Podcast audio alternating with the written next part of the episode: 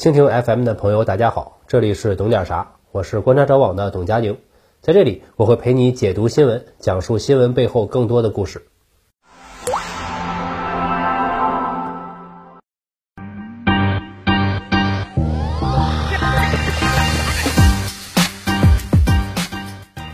各位好啊，我是董佳宁。最近啊，中美在台湾问题上角力非常多，出了很多大新闻，比如台湾远东集团，这个集团因为幕后支持台独势力，被我多部门联合调查，最终罚款四点七四亿，还有一些附带惩罚。这个事情的意义其实在于收紧了一个模糊地带，因为很多台企都会有政治现金，他们往往是这么解释的：在台湾地区要想把生意做大，就得花钱保平安。我们并不是支持台独，只是交保护费而已。这种说法呢很有迷惑性，我们往往怀揣着善意理解人家的难处，但结果呢，台独势力越来越猖狂。那么现在我们决心分辨你到底是真为难还是真台独，那就不要再想蒙混下去了。所以国台办警告说，不允许吃饭砸锅。如果还不知道收手的话，我们肯定可以看到更多类似的惩罚。还有最近非常跳的立陶宛。说要为台湾设立代表处，很有意思啊！他们拿这个当投名状，拿去跟欧盟还有美国要钱，美国当场赏了六亿美元。你不要觉得少，已经比立陶宛一个月的财政收入都要多了。毕竟只是一个两百多万人的小国。此外呢，最近还有一个报道引起了很多争议，确切的说是其他媒体转载的时候起的标题引起了争议。转载标题叫做“统一后，台湾民众年收入或可增加两万元”。很多人就借题发挥啊，说什么台湾那么富，我们难道还要转移支付吗？让人家收入增加？不得不说呢，这中间有很大的误会。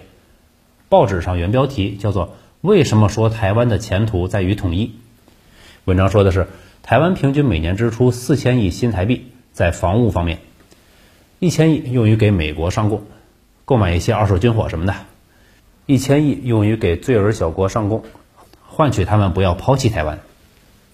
很显然，这些钱都是白白浪费的，纯粹的面子工程，没有实际作用，但却相当于让每个岛民都掏了两万多新台币。我们知道，这几年台湾劳动市场的平均起薪也就是两万多新台币，相当于五千人民币左右。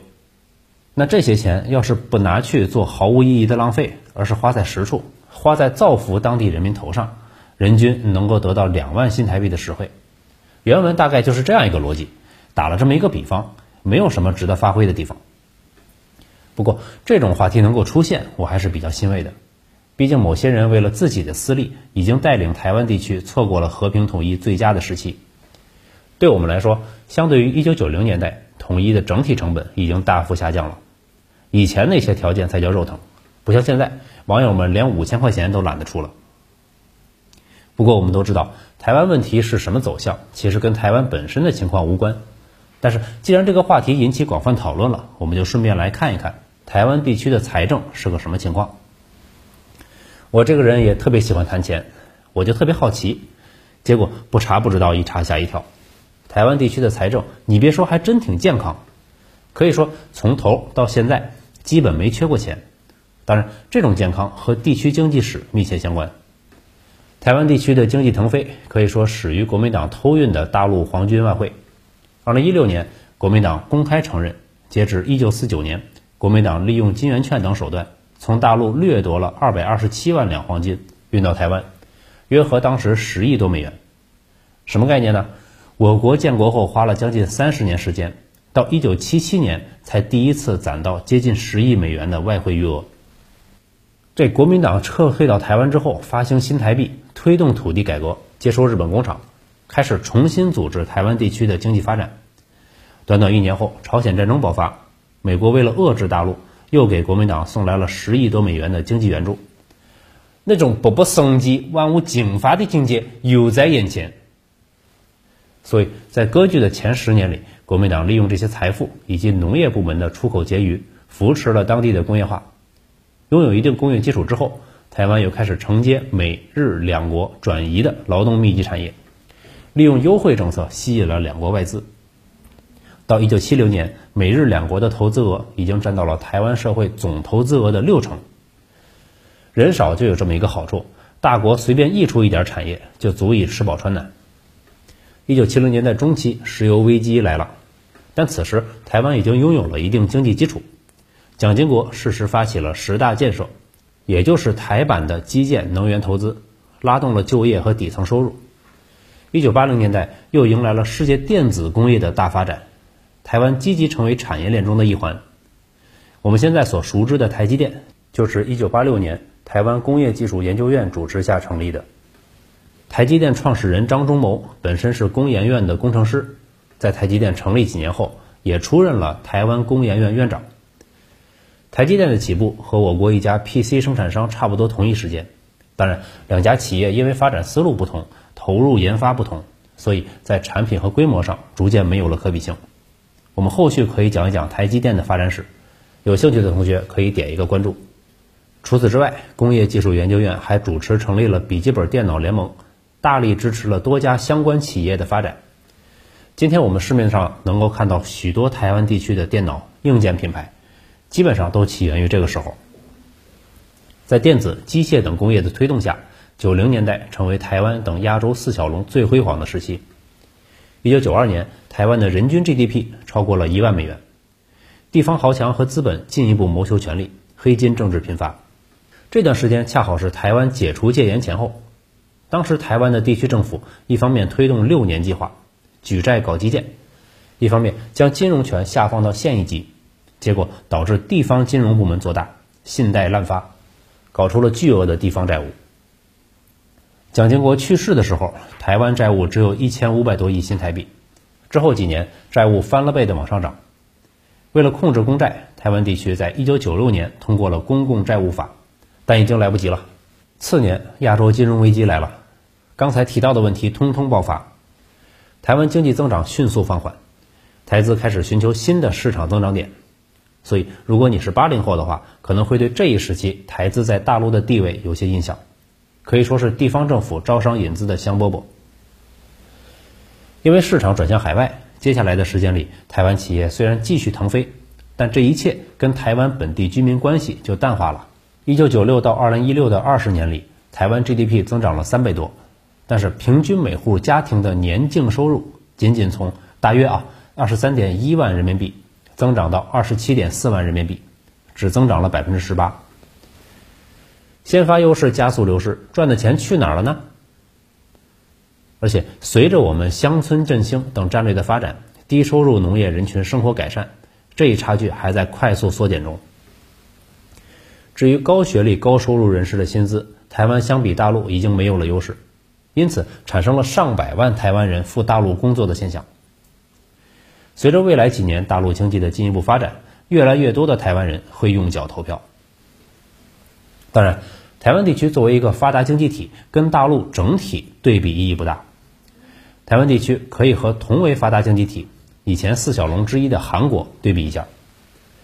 在四小龙时期，台湾的人均 GDP 一直比韩国高，但二十一世纪之后，人均 GDP 和收入都开始被韩国反超。二零一九年，韩国人均 GDP 达到了三点一八万美元，比台湾的二点五九万美元高出了百分之二十三。大学毕业生的起薪，韩国更是达到了台湾的二点二倍。只有台、清、交、成、政等名校出身的人上人才可以与韩国的均值一战。为此，岛内舆论愤愤不平。那么，为什么还要说台湾健康呢？主要体现在税务、债务等方面。依然可以拿韩国作为对比。二零一九年，韩国税收负担率达到了百分之二十点一。税收负担率，它是一个宏观上的指标，和税率还不是一个概念，反映了一个宏观上的税负水平。而台湾地区只有百分之十三，在全球都算是比较低的那一波，可以说营商环境十分友好，藏富于资的典范。债务方面，由于一九九零年代爆发了金融烂摊子，二十一世纪以来，台湾地区一直以公共债务法作为约束，限制政府举债。使债务不得超过前三年 GDP 均值的百分之四十，所以到二零二零年，台湾地区的各级政府债务只占 GDP 的百分之三十二点七。作为对比呢，韩国是百分之四十八，美国是百分之一百三十四，日本是百分之二百五十四，中国大陆大概是百分之六十六。不管是因为 GDP 算法的问题，还是党派互相掣肘、政策目光短浅，总之，台湾财政在结果上体现为空有很高的 GDP，但是钱既收不上来，也花不出去。